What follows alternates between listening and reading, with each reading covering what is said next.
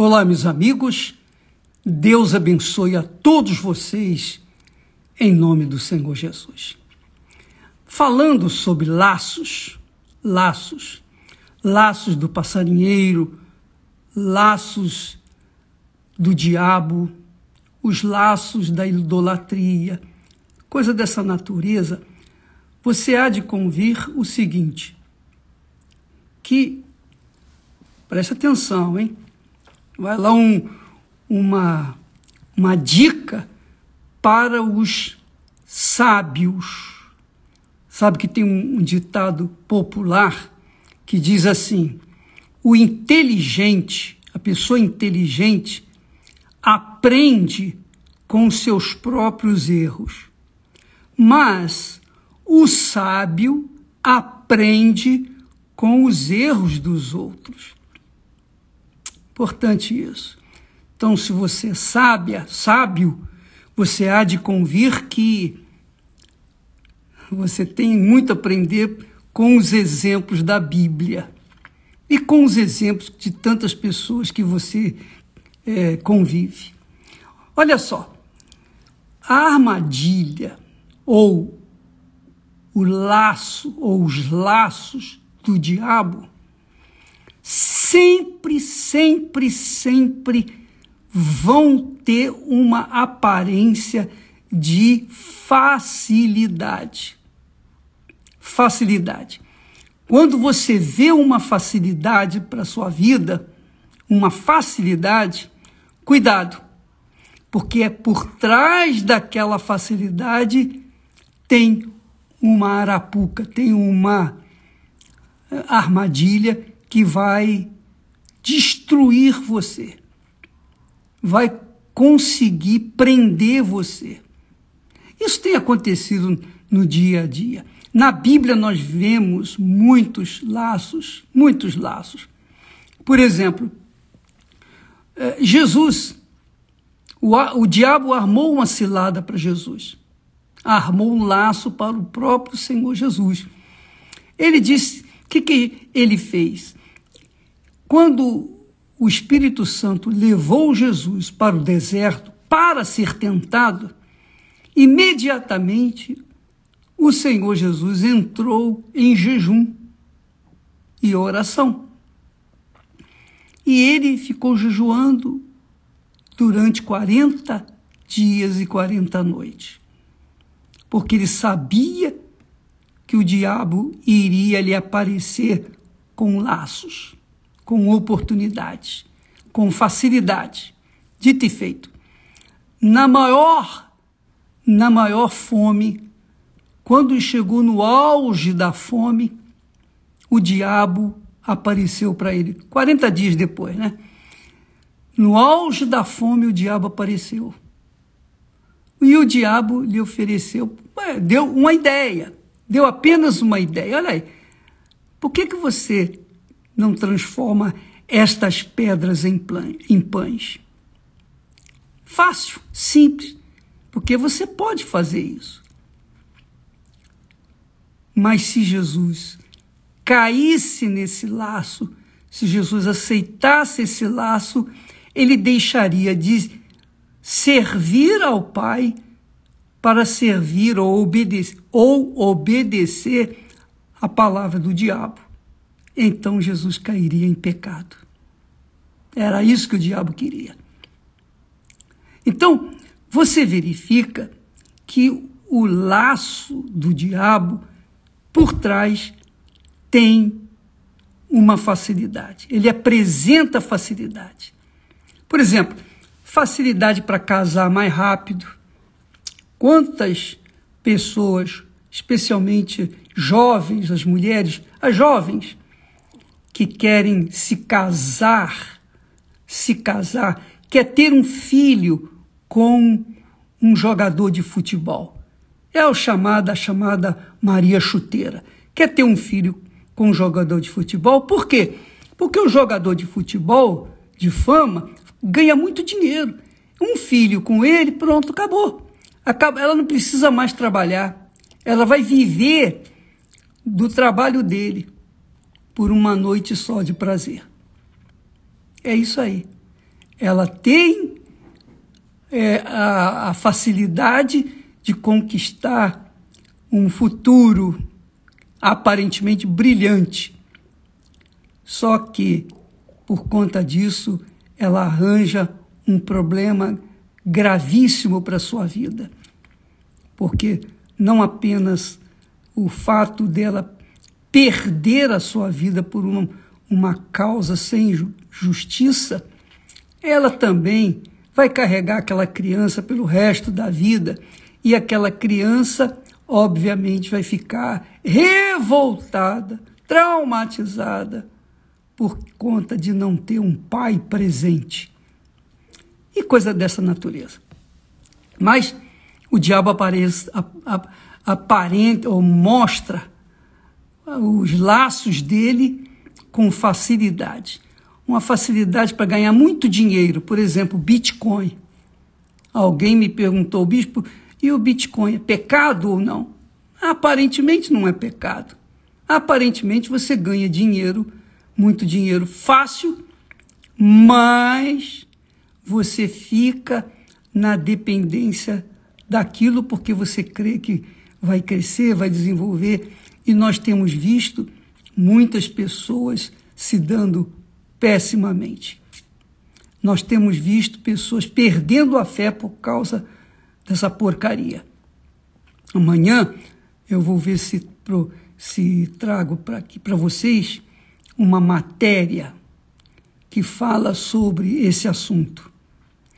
Ele, essa matéria fala sobre o, o Bitcoin e a besta, a marca da besta. Amanhã você vai ver isso, se for possível, se eles trabalharem e terminarem a dublagem para nós. Amanhã nós vamos postar esse vídeo.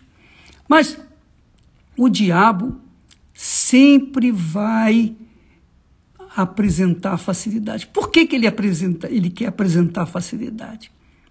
Justamente para contrariar a vontade de Deus.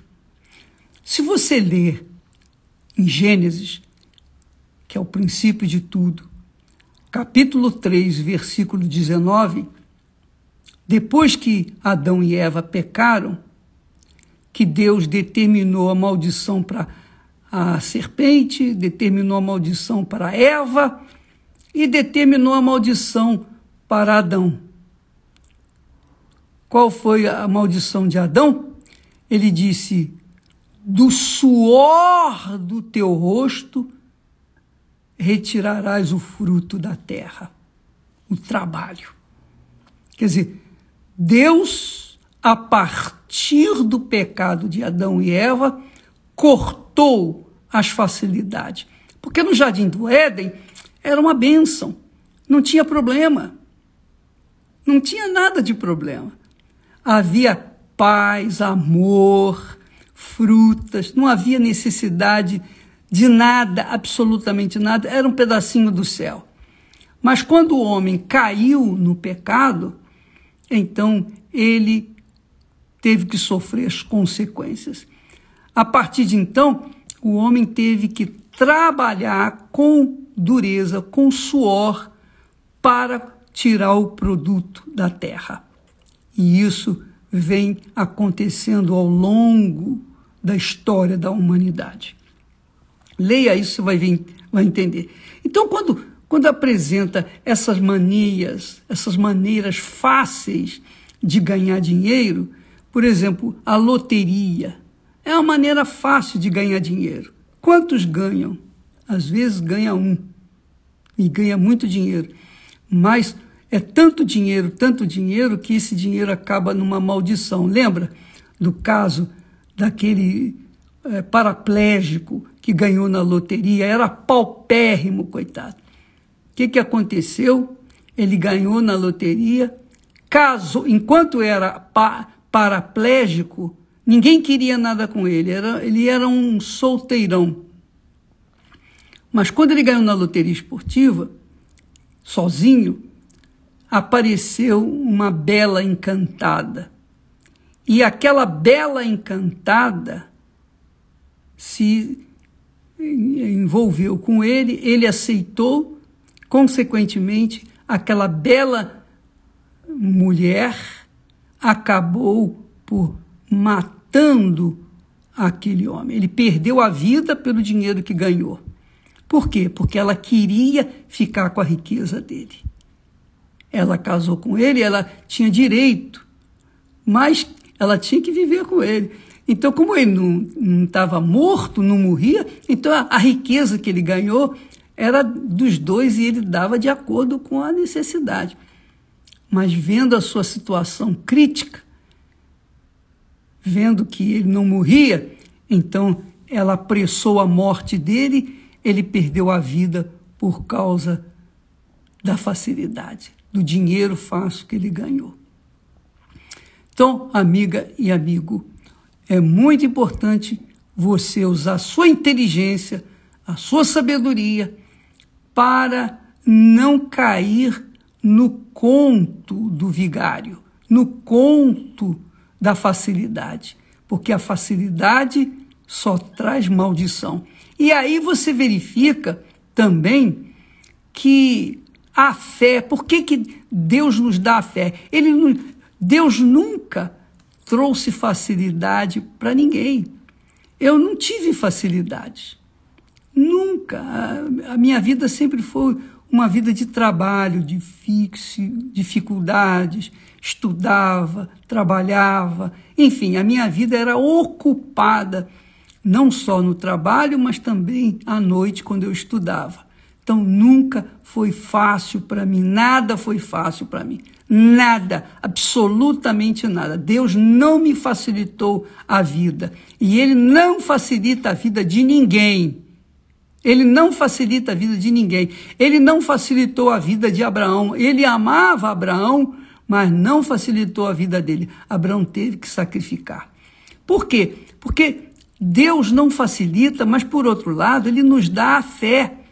A fé é o poder dele para que nós venhamos tomar posse dos nossos sonhos. Se você tem um sonho, não pense que Deus vai é, estender um tapete vermelho para você tomar posse desse sonho. De forma nenhuma. Ele vai lhe dar a fé.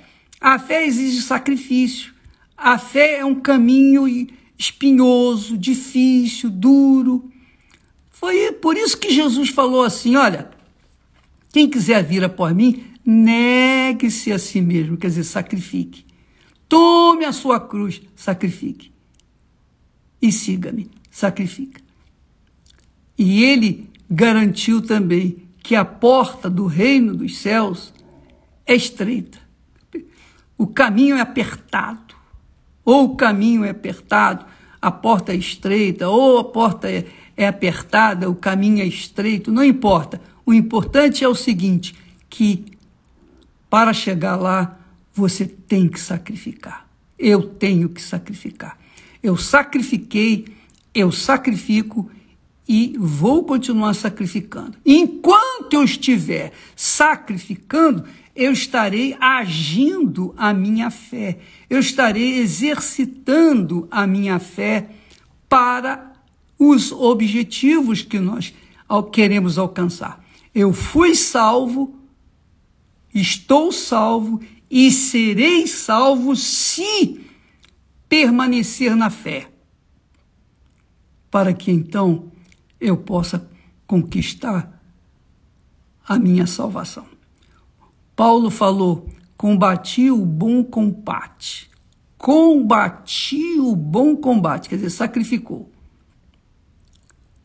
Combati o bom combate, alcancei a minha salvação, completei a minha carreira.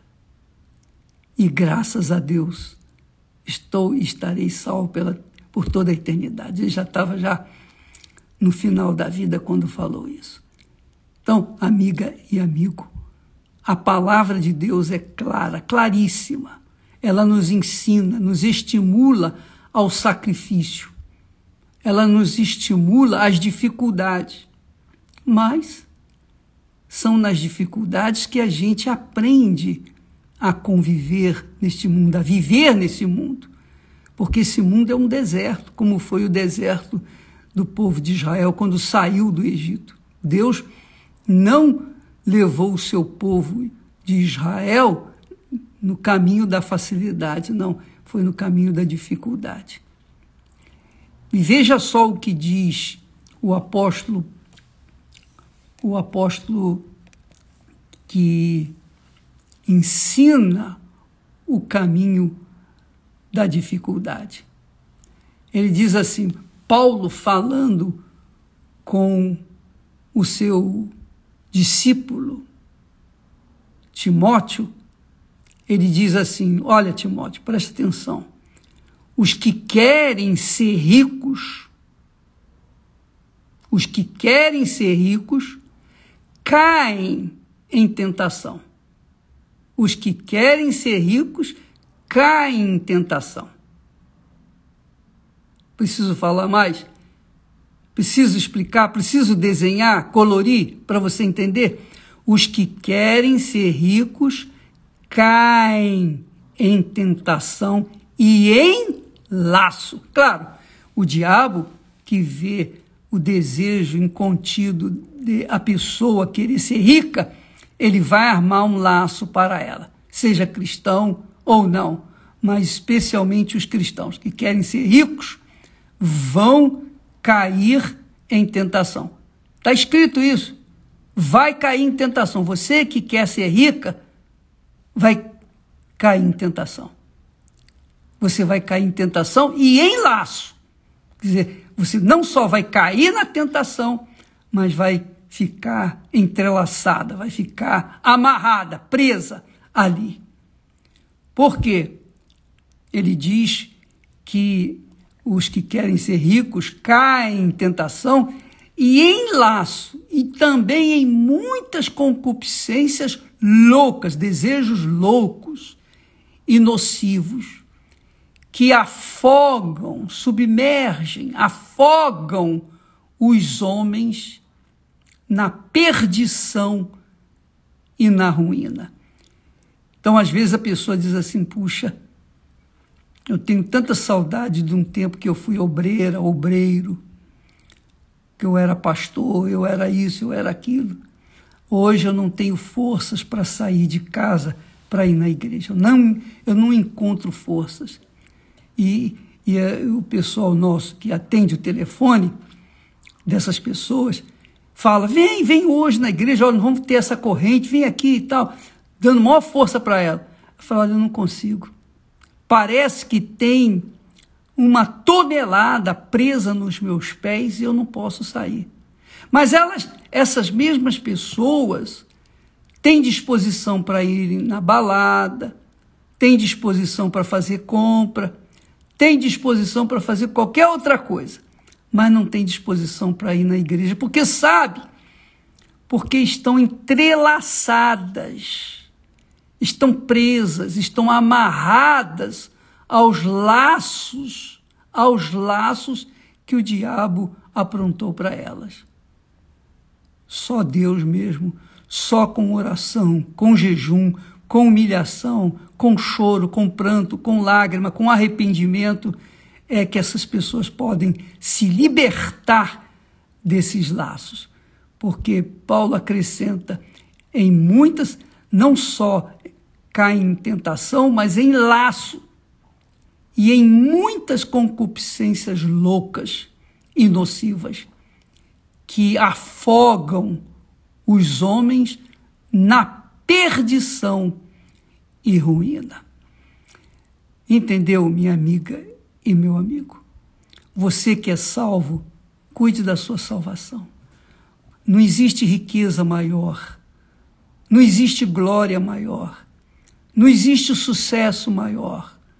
Você que é salvo, você que é salvo, graças a Deus por isso.